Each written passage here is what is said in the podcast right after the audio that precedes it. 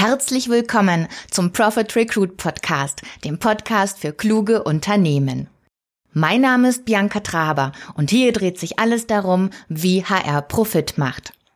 Damit das mit Leichtigkeit gelingt, bekommen Sie hier neue Impulse, Fachbeiträge und Interviews aus der Praxis für die Praxis. Und los geht's! Immer mehr Unternehmen entdecken für sich den Vorteil von Zahlen, Daten, Fakten, um das Optimum im Recruiting-Prozess zu erreichen.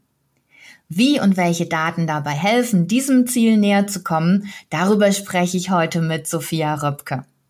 Am Ende des Podcasts wissen Sie, welche Daten im Recruiting genutzt werden und vor allem, welche sinnvoll sind. Anhand von Beispielen aus der Praxis erfahren Sie, welche Vorteile diese Transparenz für Ihre Ergebnisse hat.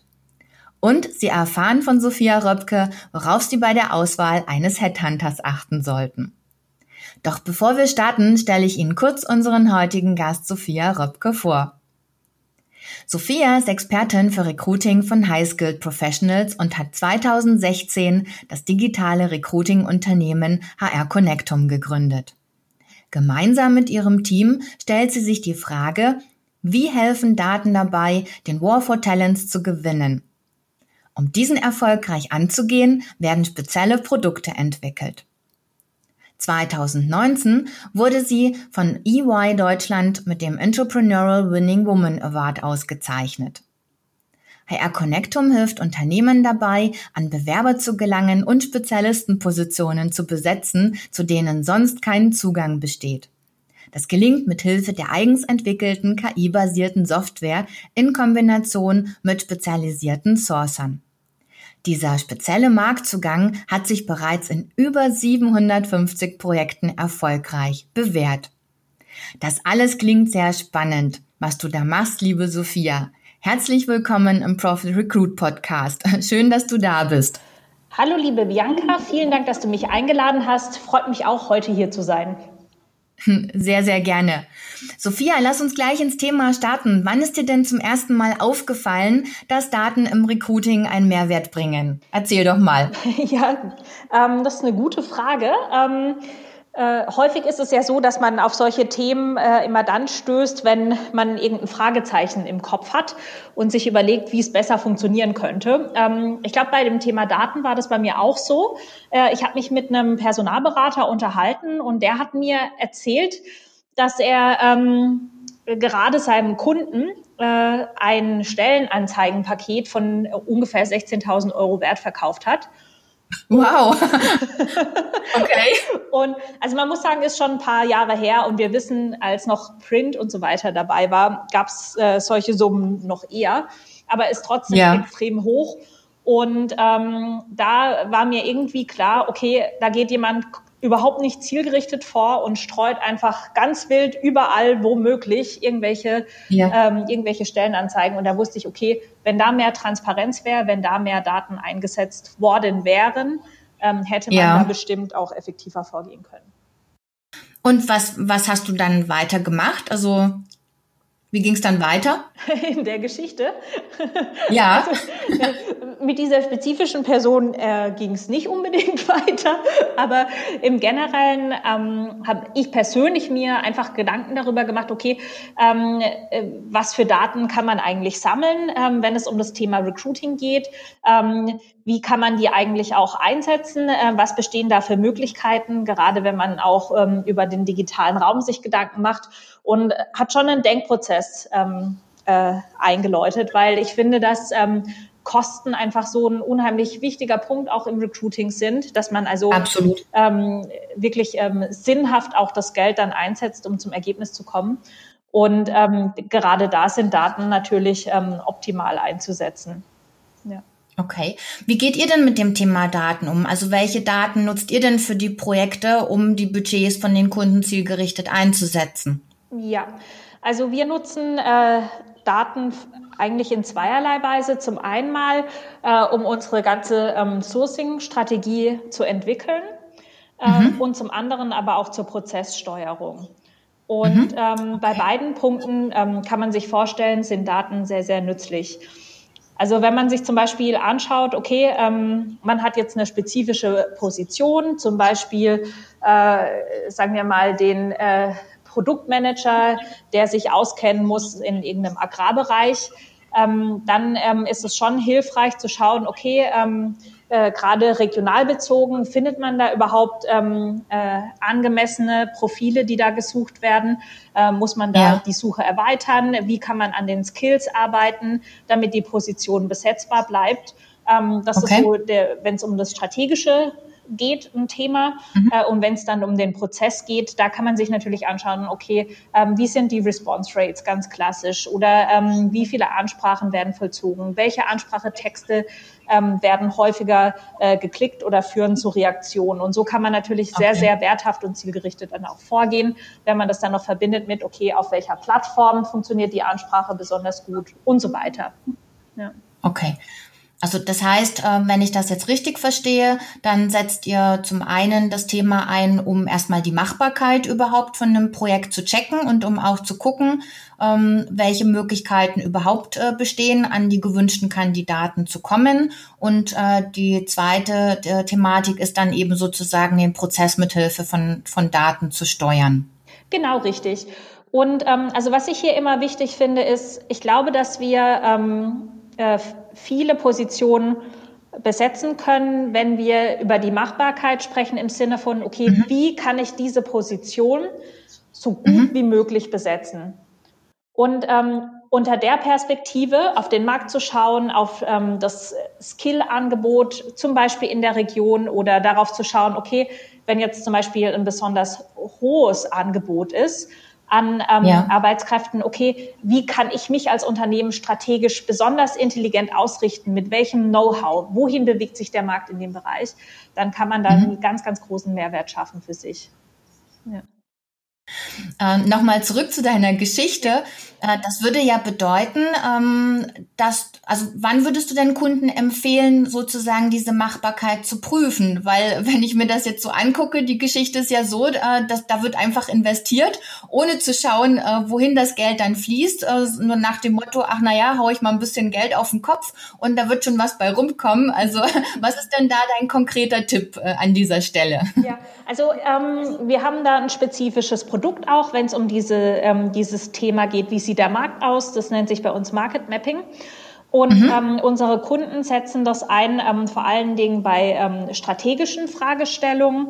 Also wenn eine Position besonders wichtig ist und mhm. es dann eben auch darum geht, ähm, vielleicht ähm, in der Beschreibung der Position oder in den Inhalten der Position auch wirklich ähm, das Unternehmen äh, vorwärts zu bringen durch die richtigen ja. Leute. Und das schafft man natürlich ja. so, wie man sie anspricht.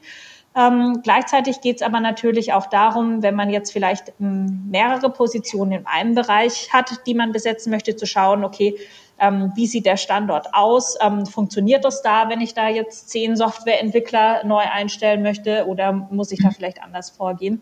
Also das sind so klassische Einsatzbereiche. Ähm, generell, welche Daten kann man immer einsetzen, wenn es wirklich darum geht, auch ähm, seine eigenen Prozesse anzuschauen vorab, okay, an welchem, über welche Quelle im Recruiting war ich in der Vergangenheit bei welcher Position am erfolgreichsten und die dann einfach immer wieder einsetzen. Ja. Okay, lässt sich das so einfach übertragen, weil der Markt ändert sich ja? Hm, natürlich, ähm, das ist immer bei Daten so. Daten sind immer das Ergebnis ähm, dessen, was schon geschehen ist. Ähm, ja. Und ähm, dann muss man eben schauen, inwiefern man darauf basierend Forecasts treffen kann oder eben auch nicht. Ähm, man spricht ja auch im Recruiting davon, dass es per se strategischer wird, dass man per se als Recruiter mit Daten umgehen muss. Und da hast du ja. vollkommen recht, Bianca, muss man eben in der Lage sein, ähm, nicht blindlings nur vorzugehen, sondern eben auch immer mit Sinn und Verstand dahinter die Daten interpretieren können. Ja. Ich denke auch gerade jetzt in der Zeit, ähm, was mir auch auf, bei Projekten immer wieder auffällt, ähm, ich glaube, in der jetzigen Situation sind auch viele der Meinung, naja, der Fachkräftemangel ist vorbei, ähm, bedingt eben durch, äh, durch Corona. Äh, was würdest du da empfehlen? Kann man da jetzt einfach sagen, ach, na, da verlasse ich mich jetzt drauf, dass es wieder genügend Leute am Markt gibt? Oder wie wäre dein, deine Empfehlung hier an der Stelle? Ähm, also der Fachkräftemangel ist definitiv nicht vorbei. Ähm, mhm. Tatsächlich ist es so, dass auch bei den IT-Positionen, ähm, bei ähm, gerade komplexen Positionen, auch im Ingenieurumfeld, der Fachkräftemangel weiterhin bestehen bleibt, auch weiterhin ja. Stellenanzeigen ausgeschrieben sind. Und ja. ähm, wer ähm, denkt, das sei vorbei, der ähm, sieht nicht die normalen Zyklen in der Entwicklung. Also da kommen ja. noch riesige Schwierigkeiten auf uns zu. Und ähm, okay eigentlich ähm, haben wir auch viele Kunden, die diese Zeit jetzt genau dafür nutzen, nämlich sich mhm. so auszurichten, dass sobald ähm, diese doch sehr ähm, ja, ähm, schwere und auch ähm, ja belastende Zeit vorbei ist, dann richtig aufgestellt zu sein. Also jetzt gerade nicht aufzuhören, weiterzumachen, sondern sich jetzt richtig aufzustellen, um dann ähm, eben auch zukünftig weiterhin Fachkräfte anzuziehen. Ja. Okay.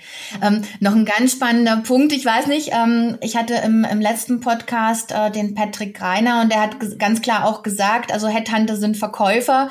Ähm, wie, wie würdest du denn oder was würdest du denn jetzt einem Kunden raten, äh, ja. auch aus deiner Position als Headhunter und Verkäufer? Worauf sollten die denn wirklich achten, damit äh, die Projekte eben auch wirklich zielgerichtet ähm, bearbeitet werden und auch entsprechend wirtschaftlich. Äh, worauf sollte man denn da achten? Gib ja. uns doch da mal Hilfestellung.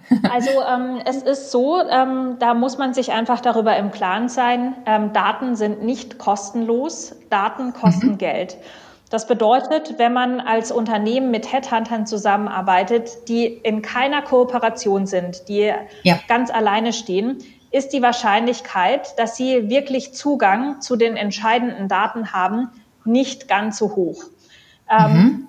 Außer sie sind wirklich spezialisiert auf einen Bereich und dann haben sie vielleicht ein gutes Netzwerk.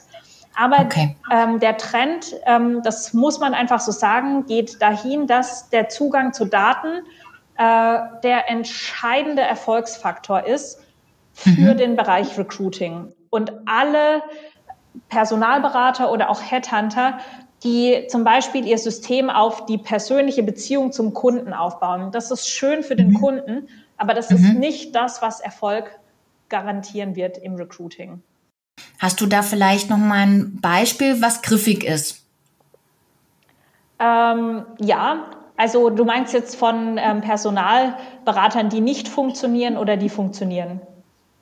Mm, ja, äh, auch jetzt nochmal auf das Thema Daten zurückzukommen, ja. weil du sagst, das Thema Persönlichkeit und äh, eben der Zugriff auf Daten und dass Daten Geld kosten. Also da vielleicht auch nochmal ein griffiges Beispiel an einem Projekt zu sagen, okay, äh, was sind das denn auch für Daten? Ja, das ist ein guter Also wie kann man sich ja. das vorstellen? ja. Nee, also zum Beispiel einfach, ähm, also wenn man ähm, äh, wenn man zum Beispiel ähm, gewisse ähm, Berufsportale nutzen möchte, ähm, ja. sowas kostet. Dann, mhm. wenn man auch ähm, über die Berufsportale hinaus ähm, Datenbanken nutzen möchte, Profile identifizieren möchte, dafür braucht man Software, die mhm. einen dazu in die Lage versetzt, ähm, mhm. solche Daten sichtbar zu machen. Das ist zum mhm. Beispiel was, was auch Geld kostet oder wo man zumindest ein großes Know-how mitbringen muss. Ähm, okay. Also das sind eigentlich so, ähm, so Hauptbeispiele. Ähm, ich kann dir das auch sagen ähm, von unserer eigenen Software, äh, mit der wir arbeiten. Das ist ja nicht nur so, dass man Daten sichtbar macht, sondern man verknüpft ja. die ja auch intelligent. Also es ist das mhm. eine, äh, ein Profil zu identifizieren zum Beispiel. Ja. Aber es ja. ist ein anderes, ähm, das auszuwerten und die Information ähm, über, äh, über Profile in Verknüpfung zu setzen zu Unternehmerwertversprechen oder wie auch immer. Gerade wenn es um Daten geht, es geht nicht darum zu sagen, okay, ähm, man hat hier jetzt ähm, eine gewisse Anzahl X, sondern man arbeitet ja sinnhaft ähm, ja. mit den Informationen, die man hat. Und ähm, ja das ist einfach ein großer Aufwand. Das ist auch ein anderes Know-how als eben das äh, reine Know-how, das man äh, zum Beispiel im Beziehungsaufbau nutzt. Ne? Also, ja. weil das einfach auch in Richtung Data Science geht, ganz, ganz stark. Ja. Okay. Nochmal zu deiner Geschichte. Also ja. das, der Betrag geht mir nicht mehr aus dem Kopf. Was hätte denn der Kunde, was hätte denn der Kunde aus deiner Sicht? Also ich finde, es gehören ja mal zwei dazu. Äh, der eine, der sich sowas verkaufen lässt, ja, äh, ja und der andere, der sowas verkauft. Ja. Ähm, wie kann man denn als Kunde auch äh, von sich aus, also andersrum gesagt, was müsste ich denn als Kunde tun, damit ich eben ähm, zumindest eine gewisse Sicherheit habe, dass meine Budgets, die ich einsetze, auch, auch wirklich äh, zielgerichtet eingesetzt werden. Also was hätte denn der Kunde an der Stelle vielleicht auch von sich aus besser machen können? Also an deinem Beispiel jetzt mit den Anzeigen. ja. ja, also ähm, davor schon selber seine eigenen Daten auswerten zum Beispiel, sodass ihm ähm, klar ist, welche Quellen funktionieren und welche Quellen funktionieren nicht. Und ähm, was natürlich auch ähm, immer wichtig ist, ist wirklich zu äh, nachzufragen. Also wenn man mit äh, jemandem zusammenarbeitet, zu fragen, okay, was sind die Quellen, mit denen man zusammenarbeitet? Wieso wird das jetzt konkret empfohlen? Einfach ähm, mhm, sich über, über wenn man selber einfach keine Auswertung fährt, über Fragetechnik ähm, ja. dahinter kommen, okay, wie geht eigentlich mein Partner vor? Und ähm, ja. dann erfährt man das eigentlich ziemlich gut und kann dann auch differenzieren zwischen unterschiedlichen Angeboten. Sehr gut. Also selber von Anfang an auch eine Transparenz schaffen. Ja. Und ähm, das ist ja im, im Grunde genommen ähnlich dann auch wie bei einem strukturierten Interview, dass ich mir im Vorfeld Gedanken mache und ähm, angenommen, ich habe dann mehrere Anbieter zur Auswahl, kann ich ja dann auch vergleichen, wie diejenigen auf die Fragen reagieren und kann ja so dann auch einen guten Partner auswählen. Spannend. Ja, das ist richtig. Das ist sehr, sehr wichtig. Ja. ja. Hm. Sehr gut. Hast du denn noch ein paar so Geheimtipps für unsere Zuhörer oder äh, ein Geheimtipp zumindest, was, was in der Auswahl eines Headhunters noch, noch äh, ganz sinnvoll wäre oder vielleicht auch in Bezug auf Daten? Mhm. Also ähm, ich würde empfehlen, äh, Daten nicht als Blackboard-Box zu empfinden, sondern als die Chance, äh, Transparenz zu schaffen. Also ich ja. weiß, dass man ähm, früher ein bisschen anders gearbeitet hat im, im Recruiting. Also man hat äh, nie gar nicht mit Zahlen gearbeitet. Also so Begriffe wie Time to Hire sind ja nicht erst äh, gestern erfunden, sondern ja. ist schon ein bisschen ja. länger her. Aber dass man einfach ähm, erkennt, dass man sich selbst dadurch äh, in seiner Tätigkeit ähm, verbessern kann, optimieren kann und bessere Ergebnisse erkennen kann. Und ja. ähm, äh, natürlich ähm, viele, die im Recruiting sind, ähm, mögen den Umgang mit Menschen. Das ist ein bisschen was mhm. anderes als der Umgang mit Daten. Aber okay.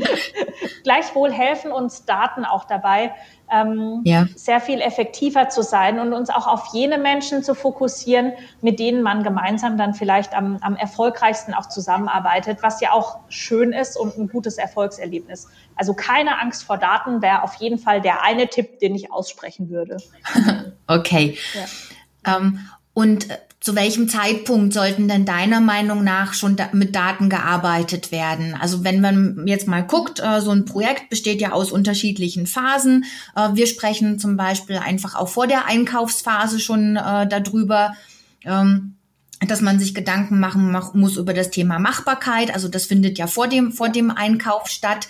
Reicht das schon aus oder gibt es da noch irgendwo während der Profilerstellung oder gibt's da, siehst du da schon Möglichkeiten, Daten einzusetzen? Also sozusagen noch vor dem, vor dem ganzen Projektstart? Definitiv. Also ähm, Daten sind, also wenn man ganz effektiv vorgehen möchte, sollte man Daten wirklich vor Projektstart einsetzen. Mhm. Also auch wenn es um die Profilerstellung geht, mhm. ähm, wenn es um die Auswahl ähm, der, ähm, der Quellen geht oder Anbieter ja. geht, wie man vorgehen möchte, ähm, schon da kann man ja. anfangen, mit Daten zu arbeiten äh, und die dann eben über den Prozess hinweg ähm, aber auch nicht aufhören zu sammeln, und ähm, ja. wenn man wenn man möchte, kann man auch im Nachgang dann auch die Qualität des Prozesses nochmal bewerten und so auf die Zukunft schließen. Also ähm, je früher man damit anfängt in so einem Recruiting-Prozess, desto effektiver wird der und besser.